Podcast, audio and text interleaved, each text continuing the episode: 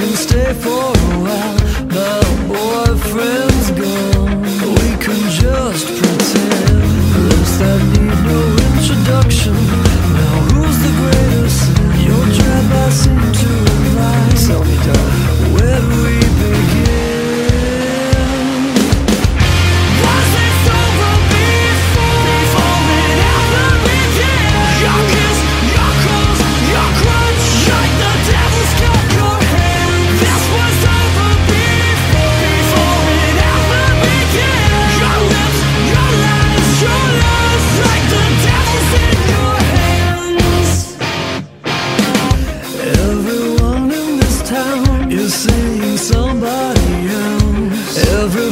tired of someone.